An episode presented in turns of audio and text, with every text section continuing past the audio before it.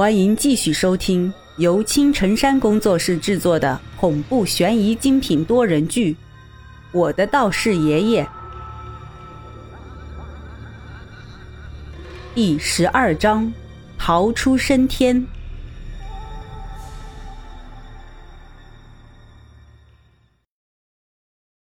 去哪儿？阴曹地府吗？我我就不去了，明天还还要上课呢。少妇没回话。哥哥，小哥哥说让你跟我们一起玩。那小妹妹忽然过来拉着我的衣角，并将皮球塞进我手里。刚才灯亮着的时候，我还看见那个红色小皮球是光滑的。现在我手里的这个，却是毛茸茸的，像是一丛乱糟糟的头发。我不敢相信的摸着，摸着，摸到了一些黏糊糊的液体，一阵浓重的血腥味传来，我吓得大叫一声，扔掉了皮球，瘫坐在椅子上。你这样真不礼貌。少妇的声音传来，她诡异的声音就这么在车厢里响着。她说：“陪我儿子玩玩吧。”刚想拒绝，忽然觉得一阵冷，我炸毛一样的看见少妇的眼睛，在黑暗中发出绿色的凶光。趁我看清楚她的鬼脸之前，我赶紧跳了起来。好好玩玩玩！我战战兢兢的走过去，拾起那个不知道是什么玩意儿的球。朝那个小男孩的影子扔过去，少妇惊悚的嘻嘻笑起来，说：“很好。”皮球很快弹回来了。小妹妹接着球，嫩嫩的说：“哥哥，还有两站你就到了。”明安大学是终点站。这些人。肯定不是在终点站下。那么终点站之后又是什么站？小妹妹这么说的意思是，只要我顺从他们的意思，就能够在终点站平安下车吗？再坚持两站吧，或许那小男孩也只是想找人陪他玩，不然早就把小女孩给弄死了。想到这儿，我便集中精神，好好的陪他们俩玩球。终于坚持到站，车门开始，我牵着小女孩说：“到站下车吧，哥哥带你去找爸爸。”我不去了。小女孩脆脆的说：“哥哥，要不你也别下车了，就留下来陪我们吧。”我定睛一看。刚才还好好的小女孩，此刻头上破了一个大洞。她用剩下的一个挂在脸庞的眼球看着我。她的手里拿着的皮球，正是她头上破掉的大洞一般大小。我听见尖叫声从我的胸膛内迸发出来，扭头想跑，可是小女孩手劲出奇的大，我压根拽不动她。余光瞥见座位上的其他人正站起身，慢慢朝我靠近，车门也快要关上，我心里忽然有些绝望。就在我以为要完蛋了的时候。耳旁传来一声尖利的猫叫，拽着我的力量瞬间消失。趁此机会，我猛地一步从车里窜了出来，跌在站台上。回过头看时，关上的车门里面什么都没有。那声猫叫似曾相识，我扭头四处寻找，隐约有个白色的影子没入拐角处。难道是刚才那只白猫？算了，此地不宜久留，先离开再说。我朝着地铁门前没命的跑，生怕刚才那三个怪物冲过来。在出口的地方又撞到一个跟我同样慌张的人，他惊魂未定的看了我几秒，确定我是人后，才舒了一口气。小伙子，大晚上的，你在这干啥呢？我顺了顺气，指指地铁里面。我我刚从地铁上下来。他不敢相信的瞪大眼睛。什么？你说的是刚才这班地铁？见我点点头，他一把抓住我。刚才是你在惨叫？你看见什么了？他力道很大，抓得我很疼。我挣脱开他的手说：“呃，你想说什么？你是谁啊？”他叹了口气，坐到旁边的台阶上，拿出烟，递一支给我后，自己点上，这才慢慢的说：“我是刚才那班地铁的司机，平时啊开车一点声音都没有，今天你那叫声可把我吓坏了。”那刚才那个小女孩，难道是他女儿？我将烟卡到耳朵上。见他眼神怪异的看了看我说：“你给我留个联系方式吧，毕竟啊，这个时间段能从地铁里活着出来的，除了我，也就是你了。”这个我倒无所谓，反正他拿我电话去也没什么用。我报了一遍手机号码给他，正想问问关于他女儿的情况时，远处又传来一声猫叫。我抬头看去，是只白猫。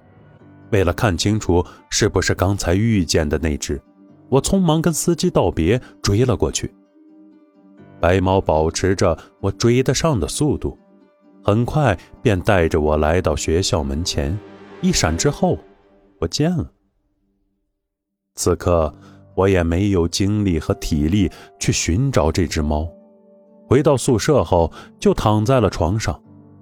恍惚间，感觉身体越来越往下沉，盖在身上的不是被子，而是厚厚的土。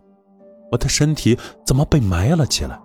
我慌乱地抬起头，前面有一棵树，树上挂着一个人，确切地说，挂着的是一个女人，一个穿着红裙的女人。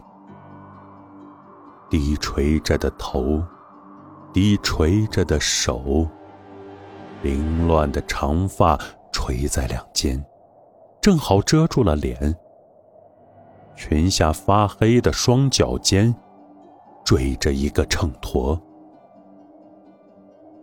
秤砣坠魂是一种很邪门的东西，据说有人因为怨念深想不开。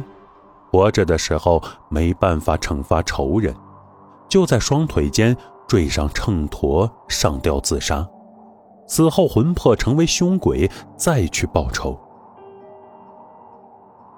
没有风，女人在缓慢的晃动。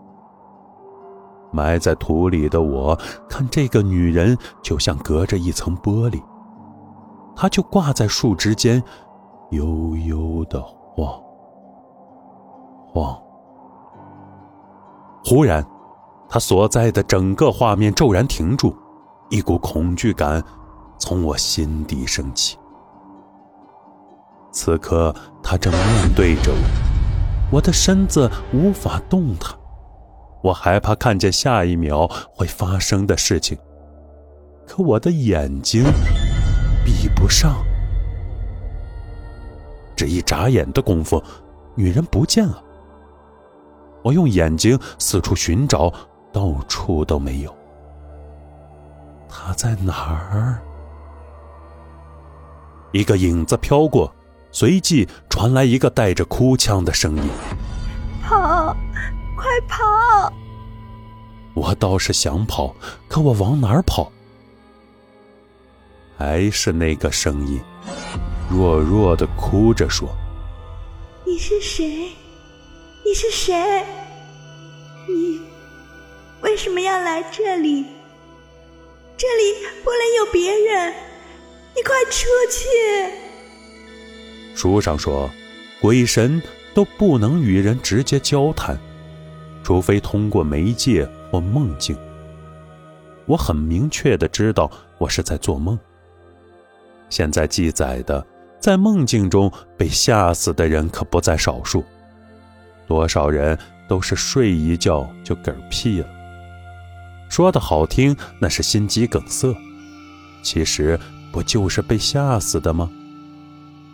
刚才那红裙女人给我一种特别不舒服的感觉，直觉告诉我他还在这里。并且要等我心里的恐惧聚集到一个爆点的时候，才会出现，那样得到的惊吓效果最好。我默默的在心里诵念：“阿弥陀佛，阿弥陀佛。”虽然不知道对于驱邪有没有用，至少一直默念能分散注意力，排除恐惧感。砰的一声，发黑的手掌打到我脸前的泥土上，紧接着贴上来一张高度腐烂的脸，突出的眼珠子狠狠地瞪着我。拼尽全力挤出一声吼后，我陡然从床上坐了起来，这才吁了口气，总算醒了。此时。宿舍里的老三，也就是李伟，正坐在椅子前，电脑屏幕上一片黄色，他的手不停地动着。我看了看手机，才六点，这家伙瘾也太大了点吧？老大被吵醒了，转头看了看后，无奈地说：“喂，我说李璐，你能不能消停几天？你就不怕肾亏了？”呃，将来不能满足你媳妇吗？咋啦？吵醒你们了？得，我今天请你们吃饭。下课之后早点到老地方来呀。老三提好裤子进厕所去了。老大补了一句：“你知道不？那玩意儿是男人的精魄。你经常干这事儿，精魄消耗过大，体质弱，很容易招惹不干净的东西。”厕所飘来一句。迷信。经过这么多怪异的事情后，想不迷信都没办法。穿红裙、吊秤砣，这些都太邪门了。我在心里安慰自己，不过就是个梦罢了，虽然跟之前的梦境不太一样。包子铺其实是个小型的餐馆，生意一般。老三基本每个星期都要请我和老大来搓一顿。店里有个前凸后翘的少妇，没生意的时候就抱个孩子，肆无忌惮地坐那儿喂奶。我一直怀疑老三常去跟这个有关，他可能比较喜欢这种身材丰腴的女人，然后幻想着自己是那怀中的孩子，把头埋在一堆奶香中。拼命的咂巴嘴儿。店老板看起来就不太好了，是个小个子的猥琐男人，眼睛也小，笑起来的时候几乎只剩下两条缝。我不喜欢跟他对视，有种很不舒服的感觉。奇怪的是，今天生意出奇的好，老板忙活着张罗生意，又要点菜，又要做菜，又要上菜。等了半天之后，才抽空过来招呼我们。在我们看菜单的时候，他讪笑着说：“嘿嘿嘿，我们店里多了道新菜，几个小哥要尝尝吗？”就是因为这道新菜，我连其他菜也没胃口吃了。等到他们吃完回寝室时，那两人还在谈论：“嗯，太好吃了，我明天还要去。”老三手舞足蹈地说：“老大也咂巴着嘴说：‘嗯，是啊，你终于不是因为老板娘而去那里吃饭了。’他还指着我说：‘啊，老四啊，你今天没吃，真是太可惜了。’我一点儿都不觉得可惜，就是做了一晚上的梦，觉得很困了，爬上床，我很快就睡着了。半夜的时候被尿憋醒，迷迷糊糊摸索着拿起枕头底下的手机，按亮了屏幕。亮起的同时，我看见床边阴森森的站着一个人。我条件反射般的一丢手机，往后跳了起来，瞌睡全部醒了。谁？黑暗里，人影一动不动，我连呼吸都不敢太用力，双手紧贴着墙，紧紧盯着这个人影。大概过了几十秒，对我来说像是过了几辈子。他却开口说话了。以上就是为各位播讲的。第十二章内容，感谢各位的收听，欢迎您订阅、评论、转发本专辑，下集精彩继续。